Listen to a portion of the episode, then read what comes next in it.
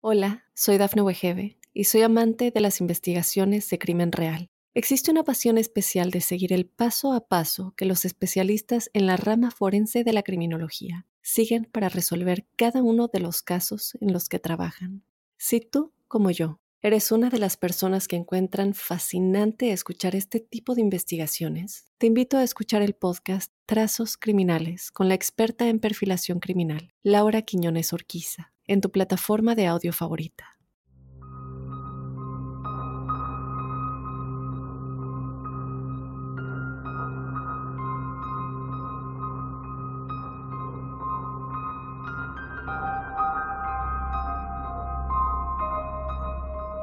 un objeto extraño que poseía lo que presentaba como habilidades extrañas y antinaturales. Un artículo cuyos desconcertantes orígenes han permanecido tan inexplicables como sus posteriores desvanecimientos. Esta semana en Códice Críptico estaremos analizando la historia de la misteriosa esfera de los Bets.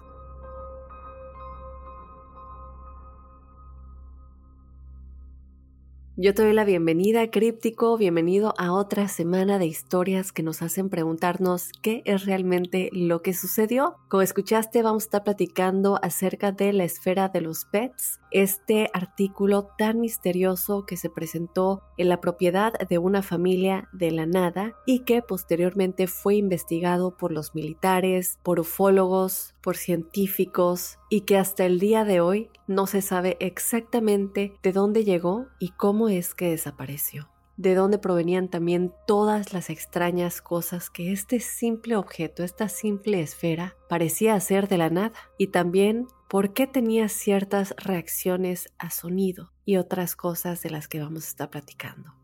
Pero antes de comenzar de lleno, yo los quiero invitar, crípticos, a que vayan a escuchar otra producción de una servidora y de un maravilloso equipo. Este podcast llamado Pasión que Mata, en verdad los invito a los que les gusten los temas de crimen real. Este podcast es específicamente acerca de crímenes pasionales, historias reales.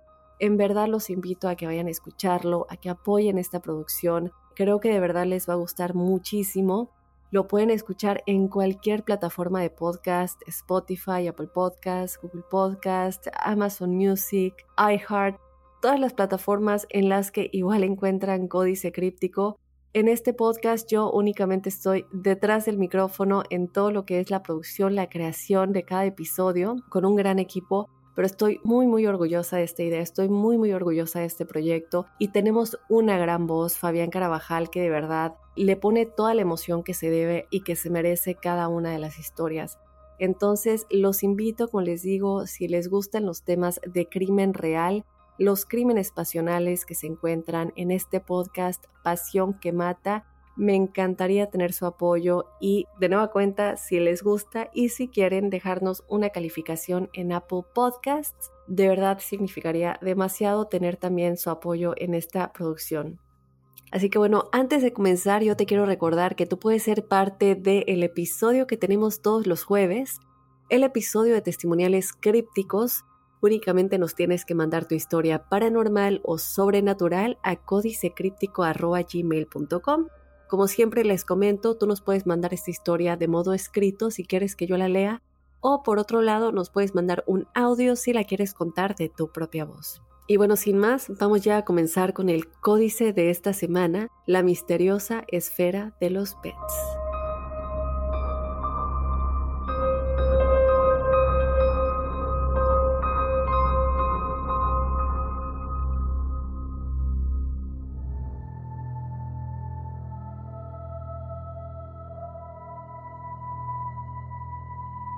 Muy bien, crípticos, comenzamos hablando un poco acerca de este elemento, este artículo extraño y misterioso que se conoció como la esfera de los Betts. ¿Por qué digo de los Betts? Porque apareció en la propiedad de la familia Betts. Este objeto parecía desafiar las leyes de la física tal como las entendemos y ya verán por qué, pero finalmente desapareció tan misteriosamente como apareció, de la nada.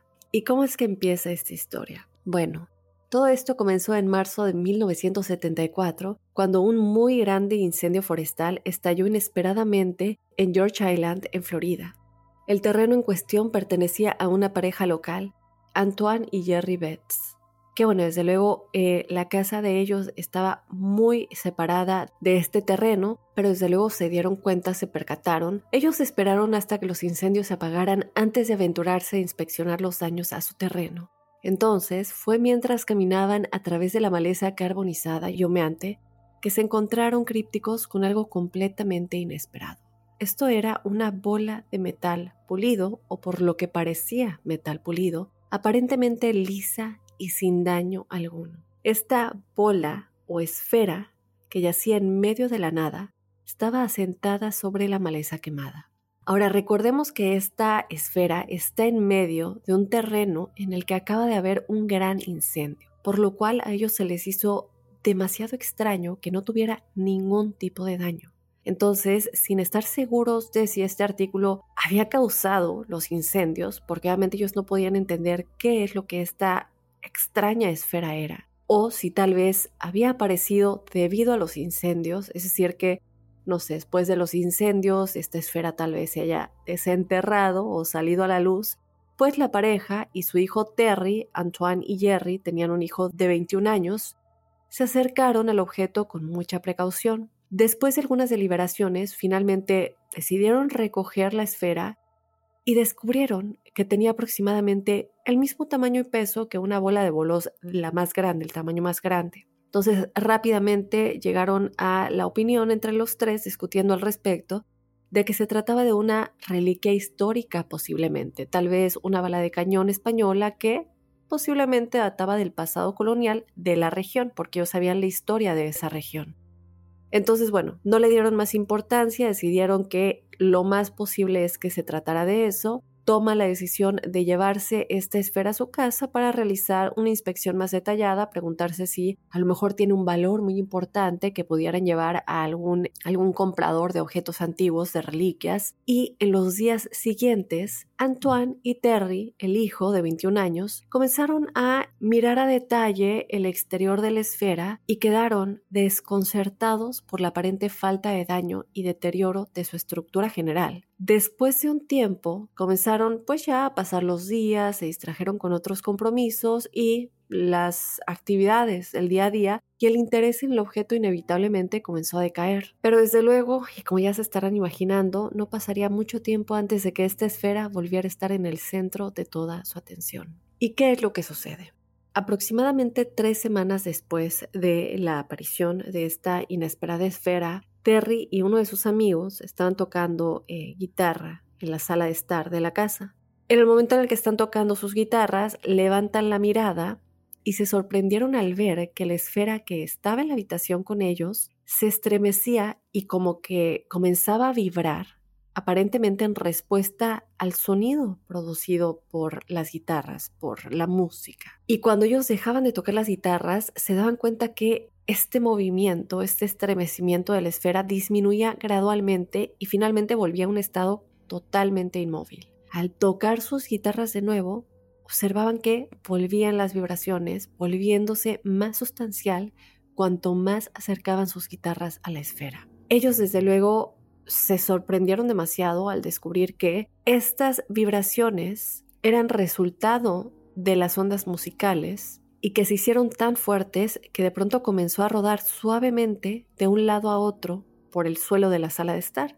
Esto, desde luego, llevó a Terry y a sus padres a realizar una serie de experimentos adicionales para evaluar las capacidades del objeto. No podían entender cómo es posible que, bueno, en primera instancia no sabemos qué es, nunca hemos visto algo similar, pero llegan a una conclusión que posiblemente es esta reliquia. Después comienza a suceder esto, un objeto que de pronto se mueve de la nada y que tiene respuesta a ciertas ondas musicales. Se dieron cuenta que no estaban tratando con cualquier objeto. Y algo más impresionante sucedió después. Se dan cuenta que esta esfera y el perro, su mascota, tienen cierta interacción ¿Por qué digo esto? Bueno, porque se hizo evidente enseguida en los días siguientes que la esfera no solamente reaccionaba a las ondas de sonido entrantes, sino que aparentemente también generaba su propio sonido en respuesta. Es decir, que cada vez que esta esfera detectaba algo que la hacía vibrar o que la hacía moverse, ella también generaba un tipo de sonido.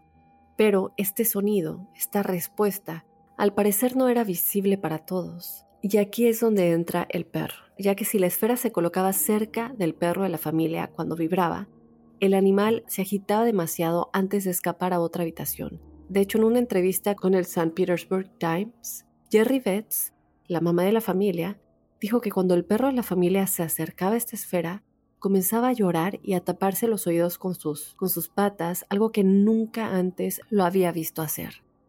La familia, Betts la familia Betts en ese momento comienza a sospechar que las radiaciones solares todavía afectaban más a la esfera, lo que podía haber sido la razón por la que, según estos informes, se movía al extremo cuando el sol brillaba intensamente o entraba la luz por una de las ventanas de la casa y le daba directamente a la esfera.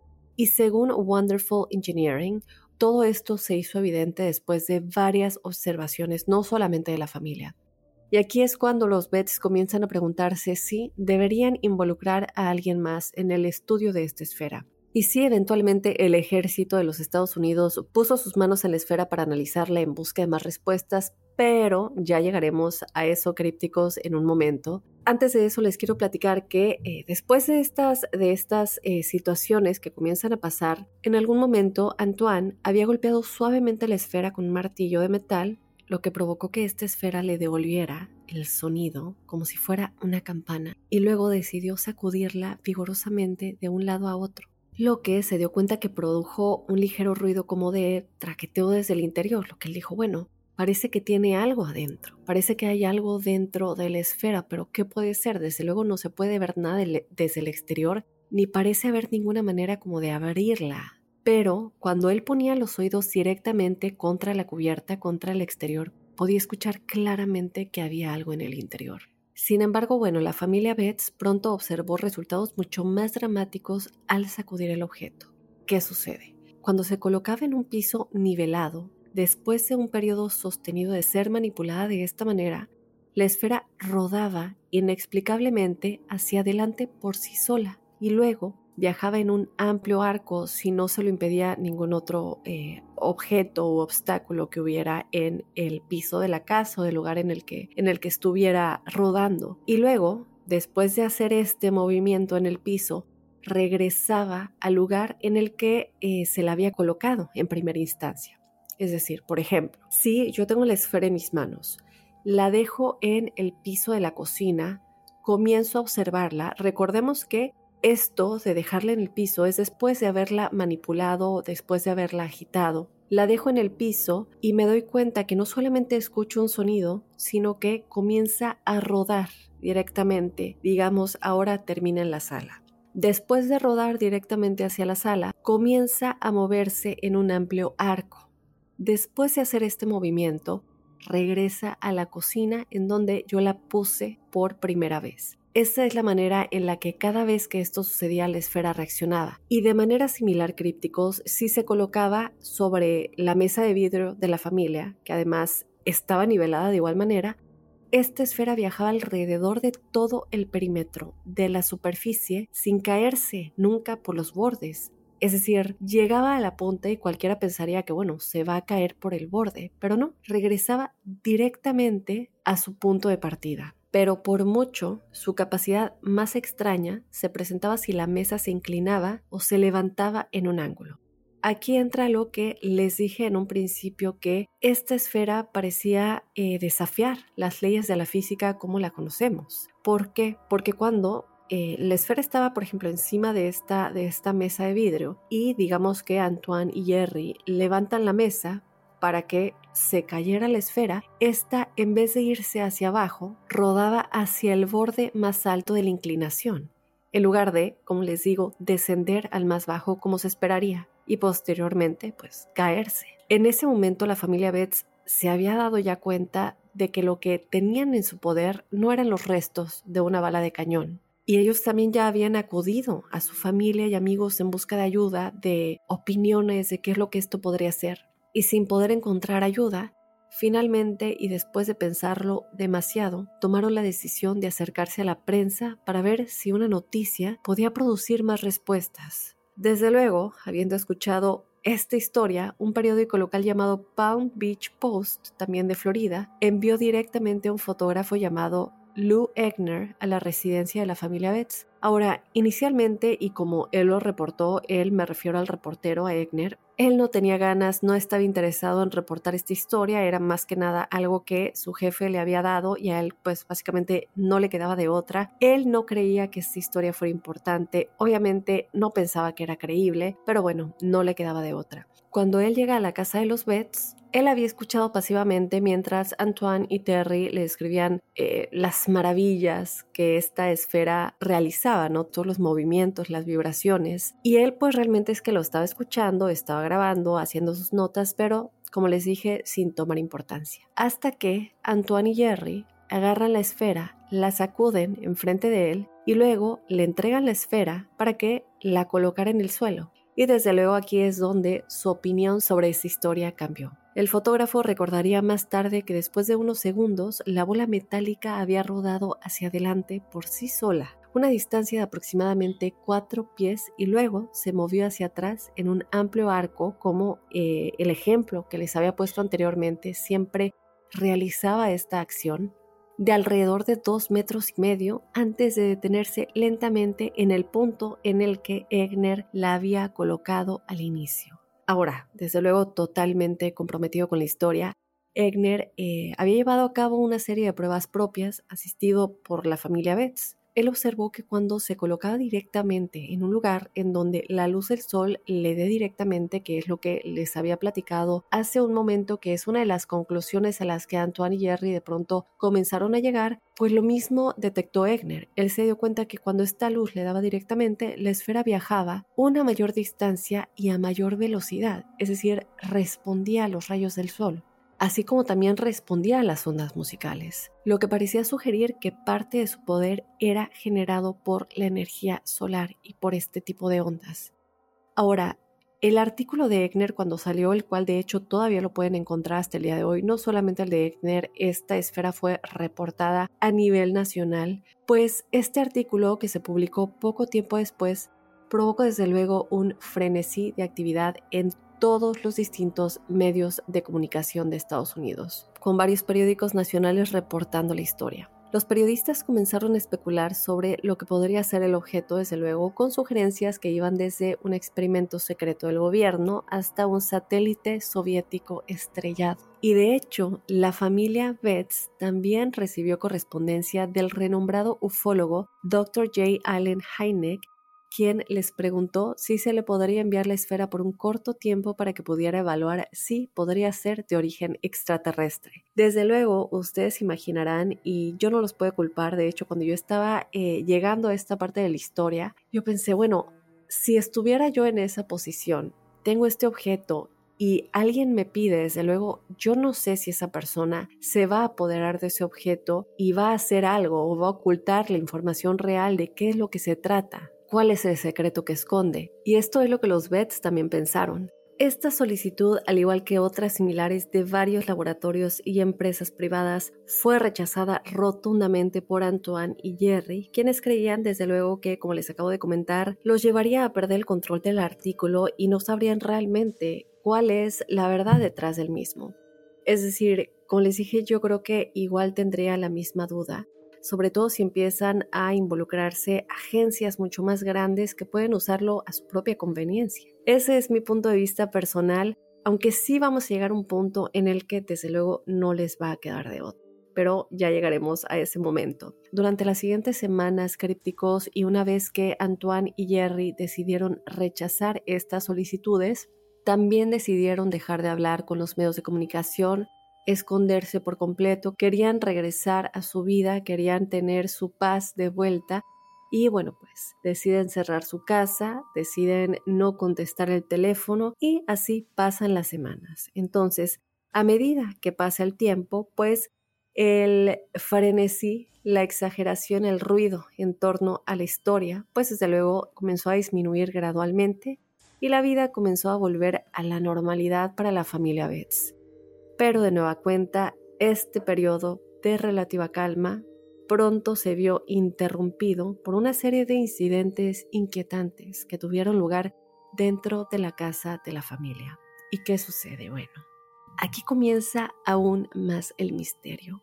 ya que en varias ocasiones la casa se llenó repentinamente de música aparentemente de otro mundo. ¿Y por qué digo esto? No había manera para ellos de describir el tipo de sonido, que además parecía ser música, pero algo demasiado extraño, y por eso ellos la comenzaron a llamar es como música de otro mundo. Es algo que no hemos escuchado nunca en nuestras vidas. Sonaba como la música de un órgano, pero que ésta se convertía rápidamente en un crescendo ensordecedor antes de cesar tan rápido como habría comenzado. La familia también se mantuvo despierta por el sonido de las puertas que se abrían y cerraban fuertemente, a pesar de que ninguno de los tres habitantes de la familia lo había hecho y nadie más estaba presente. Finalmente, con los nervios desgastados por la preocupación y la falta de sueño, Jerry Betts consintió en enviar la esfera lejos de la casa familiar para un análisis más detallado. Aquí es cuando les digo que pues ya no les quedó de otra, esto es algo que ellos no podían manejar, no podían controlar y desde luego ellos por su propia cuenta no iban a encontrar nunca una respuesta de qué es lo que era esta esfera, de dónde provenía.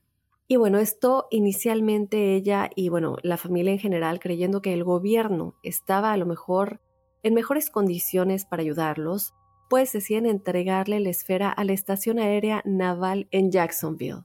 Pero ¿qué sucede aquí? Bueno, al principio los técnicos de la base no podían ver más allá del exterior de la esfera, alegando que sus máquinas de rayos X no eran lo suficientemente potentes para ver en el interior, y como yo les había dicho anteriormente, no había manera de abrirla o algún, no sé, alguna señal de que alguna, alguna grieta o abertura que indicara que esta esfera se podría abrir. Eventualmente lo que hicieron es que utilizaron un dispositivo espectrográfico más potente y, por lo que ellos dijeron, pudieron hacer un informe sobre el objeto. Este detallaba que el exterior metálico de la esfera tenía aproximadamente media pulgada de espesor compuesto y que era de naturaleza similar al acero y en el interior contenía dos esferas más pequeñas. Estas dos esferas internas eran libres de moverse dentro del objeto más grande, es decir, la esfera exterior, cuando se sacudía, pero parecían estar en contacto permanente entre sí, es decir, estas dos pequeñas. Y esto desde luego, ya estarán ustedes pensando, no solo explicaba los ligeros sonidos que Antoine había detectado, sino también cómo se había producido el impulso que movía la esfera hacia adelante. Esta esfera luego pasó a mano de una compañía científica local de nombre Omega Minus One Institute, donde fue analizada por el doctor Carl Wilson. Pero él, en lugar de responder cualquiera de las preguntas existentes sobre el objeto misterioso, los hallazgos de Wilson solo alimentaron más especulaciones sobre sus orígenes. ¿Y por qué digo esto, crípticos? Bueno, porque él informó que la esfera emitió un poderoso campo magnético en su entorno inmediato. Más aún, dijo que había podido detectar que las contravibraciones que se producían desde el interior del objeto eran de hecho ondas de radio, lo cual bueno a todos simplemente los dejó con más preguntas. Pero esto no se podía quedar así. Entonces, después del análisis de Wilson y de nuevo atrayendo el interés de los medios de comunicación en la historia, el doctor Heineck, a quien yo mencioné anteriormente, una vez más se acercó a la familia con una solicitud para analizar la esfera. Y es así que en agosto de 1974, Antoine y su esposa Jerry condujeron para reunirse con el Dr. Heineck y un panel de otros científicos en una conferencia que estaba teniendo lugar en Nueva Orleans. Y esta conferencia, de hecho, también está registrada, también la pueden encontrar si la buscan. Pero ¿qué sucede? Bueno, una vez más, tras un análisis minucioso de la esfera, se obtuvo muy poca claridad en esta reunión nadie pudo llegar a alguna conclusión o por lo menos tener un poquito de más claridad de dónde provenía o si tal vez había alguna otra esfera similar en alguna parte de la Tierra que tuviera algún propósito en específico. Y si bien ninguno de los miembros del panel pudo confirmar que el objeto desconocido fuera hecho por el hombre, tampoco estaban preparados para arriesgar su reputación en una declaración de que era extraterrestre. Entonces, con estos hallazgos y esta, mm, ¿cómo decirlo?, impotencia que la familia Betts estaba sintiendo, deciden hacer aún más ruido. Y es así como se comunican con la revista National Enquirer, quien realiza una cobertura de prensa de la historia rápidamente, que lamentablemente no fue lo que esperaban, ya que tuvo una respuesta muy negativa. ¿Por qué? Bueno, sucede que varios testigos se adelantaron para afirmar que la esfera era en realidad un artículo industrial ya que era utilizado para limpiar tuberías de desagüe o como parte de los mecanismos internos de una válvula grande. Luego, otros salieron a la luz afirmando que era parte de una instalación de arte cinético que se había perdido mientras viajaba por el estado de Florida a Nuevo México durante la Pascua de 1971. Ahora, yo quiero aclarar algo importante en este caso. Todas estas personas que salen a la luz alegando todas estas hipótesis no son personas que puedan afirmarlo 100%. Por ejemplo, las personas que hablaban de que esta esfera era parte de una instalación de arte cinético, que como les digo se había perdido, no trabajaban directamente con esta, em, con esta compañía de cine. Es decir, no eran fuentes directas. Por tanto, no se les puede tomar realmente 100% como creíbles.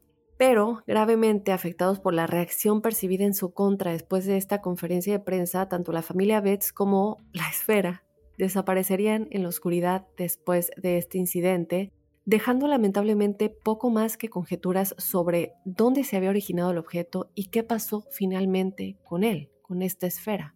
En los años posteriores, las opiniones sobre el origen de la esfera se han asentado en dos líneas distintas y es de lo que quiero que platiquemos a continuación.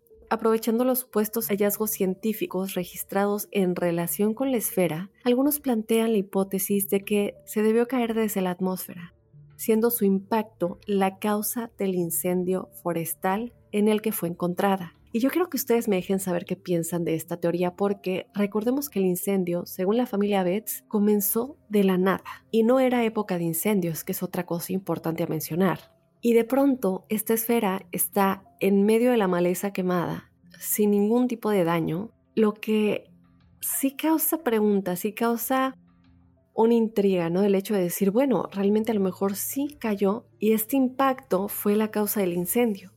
Entonces, bueno, déjenme saber qué es lo que piensan de esta teoría, porque estos comentaristas creen hasta el día de hoy que la esfera debe haber sido alguna forma de objeto extraterrestre, ya sea parte de un sistema de propulsión o una unidad completa como una sonda o un aparato de comunicación auditiva. Curiosamente, las descripciones del objeto tienen un parecido sorprendente con los diagramas dibujados por Bob Lazar con respecto a los impulsores antigravedad alojados en Groom Lake. Y a pesar de que yo en el pasado he hablado mucho de Bob Lazar, para darles contexto y los que no hayan escuchado de él, él es un físico, cabe aclarar, autoproclamado, que afirma que fue contratado a fines de la década de 1980 para realizar ingeniería inversa de tecnología extraterrestre. Este trabajo supuestamente ocurrió en un sitio secreto llamado S4, el cual él asegura es una instalación subsidiaria supuestamente ubicada a varios kilómetros al sur de la instalación de la Fuerza Aérea de los Estados Unidos conocida popularmente como el Área 51.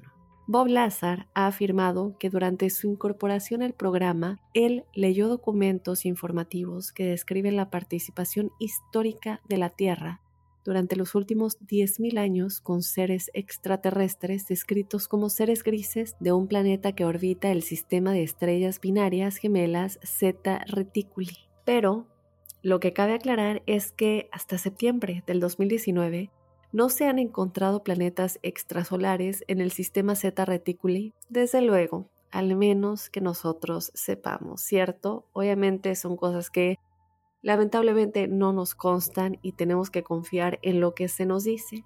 Pero bueno, Bob Lazar dice que él leyó estos documentos, él dice que le consta que esto sí existe, aunque, como les digo, no se han encontrado planetas de acuerdo a la NASA, extrasolares en este sistema Zeta Reticuli. Entonces, bueno, cuéntenme ustedes a quién le creen. Lo otro que cabe la pena recalcar con respecto a Bob Lazar y cómo esta esfera se relaciona un poco a lo que él vio es que en 1989 Bob Lazar dijo que los asientos de uno de los platillos que vio y que estudió eran aproximadamente del tamaño de un niño y que había visto cadáveres extraterrestres del mismo tamaño. Él dijo que mientras caminaba por un pasillo en esta estación S4 subsidiaria del Área 51, miró brevemente a través de la ventana de una puerta y vio lo que interpretó como dos hombres en batas de laboratorio boca abajo, hablando con algo pequeño con brazos largos. Bob Lazar ha alegado siempre que sus registros de empleo y educación han sido borrados por el gobierno y que esto es lo que no le permite comprobar que él realmente fue parte de estos programas y que lo que dice es verdad. Otra cosa que vale la pena recalcar es que en el 2017 el FBI y la policía local allanaron el lugar de trabajo de Bob Lazar y según la teoría de Lazar fue para recuperar el elemento 115, lo cual él dice es una sustancia que él tomó de un laboratorio del gobierno y que estaba estudiando. Una sustancia que supuestamente tiene origen extraterrestre. Entonces, cosas muy extrañas que sin duda alguna nos hacen pensar que con este contexto y el cómo se conecta con la esfera, podemos formar opiniones más informadas. Y continuando analizando más teorías de acuerdo a esta esfera, otros han sugerido que pudo haber sido parte de un vehículo lunar o parte de una nave espacial convencional más grande. Las investigaciones de la Marina y una serie de exámenes no concluyentes, así es como lo dice los documentos, si ustedes los encuentran, dice non-conclusive, no concluyentes, han llevado a los creyentes a pensar que la esfera es de origen extraterrestre y que esos resultados no concluyentes salieron persuadiendo a alguien a no decir la verdad a cambio de una recompensa económica, es decir, no digamos realmente de dónde procede, dejémoslo como inconcluso, pero no pueden decir la verdad a cambio de, desde luego, callarles la boca con una buena eh, cantidad de dinero. Y desde luego, con base en información mixta crípticos, estos creyentes creen que hay diferentes secciones de diferentes materiales dentro de la esfera, lo que la hace desconocida para la ciencia terrestre a pesar de estar cubierta con una aleación de acero cuidadosamente desarrollada por humanos lo que se cree que desde luego este exterior está cubriendo la realidad de lo que se esconde adentro, que no es de la Tierra. Y este exterior, que realmente sí viene de un acero, un material que podemos encontrar aquí en la Tierra, pues nos puede desviar un poco al pensar de que, bueno, si es de origen humano, si es de origen terrestre, pero será únicamente para desviar la atención y su origen y el verdadero material de su origen se encuentra en el interior. Déjenme saber qué opinan, porque crípticos, en verdad es que hay muchas preguntas en torno a la historia de la esfera de la familia Betts que siguen sin respuesta. Si el incendio forestal en el que se encontró esta esfera no fue causado por su rápido descenso a la Tierra, por este impacto, ¿cuál fue la verdadera causa de este incendio? Y si esto fue una broma o un engaño, ¿cómo logró la familia engañar tanto al personal militar como a los científicos, como a ufólogos, como a la prensa, como a miembros de la comunidad científica? Es que es demasiado. ¿Y por qué el artículo y la familia aparentemente desaparecieron de la faz de la Tierra después? Nunca se supo nada más, ni del objeto ni de ellos.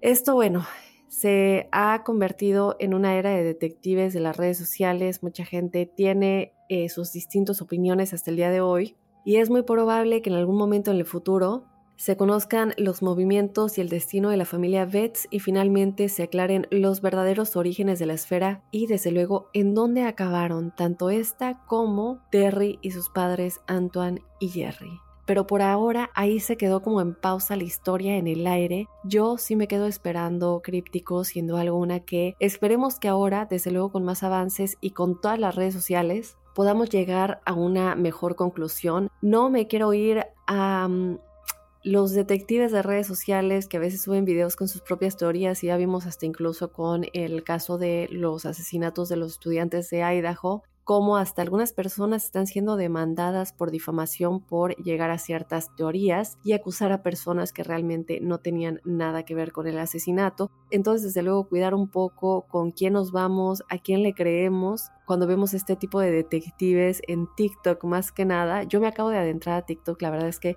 nunca lo había usado, pero bueno, ahí, ahí este, he estado viendo algunas cosas y me he dado cuenta de eso, pero sí hay algunos que realmente tienen opiniones muy acertadas, que sí han llegado a dar luz a algunas eh, historias que se habían quedado inconclusas en el pasado. Entonces, bueno, yo me quedo esperando que ojalá sea el caso con esta esfera y con la familia Betts. Y bueno, crípticos, yo desde luego quiero que ustedes me dejen saber qué es lo que opinan. Mándenme sus correos a códicecríptico.gmail.com. Yo no quiero irme sin de nueva cuenta invitarlos a que vayan a escuchar otra producción de una servidora, Pasión que Mata, si les gustan los crímenes pasionales de todo tipo. De verdad vayan a escuchar esta producción que se realiza con todo el amor del mundo. Como les digo, en esta producción únicamente estoy detrás del micrófono, pero tenemos a una gran voz, Fabián Carabajal. Entonces, Pasión que Mata Podcast lo pueden encontrar en cualquier plataforma de audio de igual manera, Spotify, Google Podcast, Apple Podcast. De verdad los invito a que apoyen esta otra producción. Y bueno, ahí está. Yo les agradezco de nueva cuenta y como siempre los invito a que sean parte del episodio que tenemos todos los jueves, el episodio de testimoniales crípticos, para que nos cuenten sus historias paranormales y sobrenaturales. Lo único que tienen que hacer es escribirnos la historia a códicecríptico.gmail.com. Si quieres que yo la lea, y si la quieres contar de tu propia voz, nos puedes mandar un audio. Y de esta manera yo te espero este jueves con ese episodio, los testimoniales crípticos y desde luego el próximo lunes con otro códice críptico.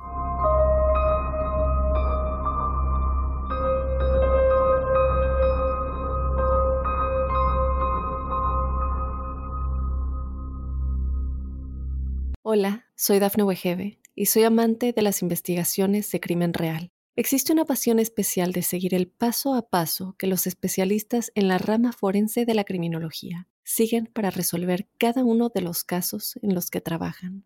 Si tú, como yo, eres una de las personas que encuentran fascinante escuchar este tipo de investigaciones, te invito a escuchar el podcast Trazos Criminales con la experta en perfilación criminal, Laura Quiñones Orquiza, en tu plataforma de audio favorita.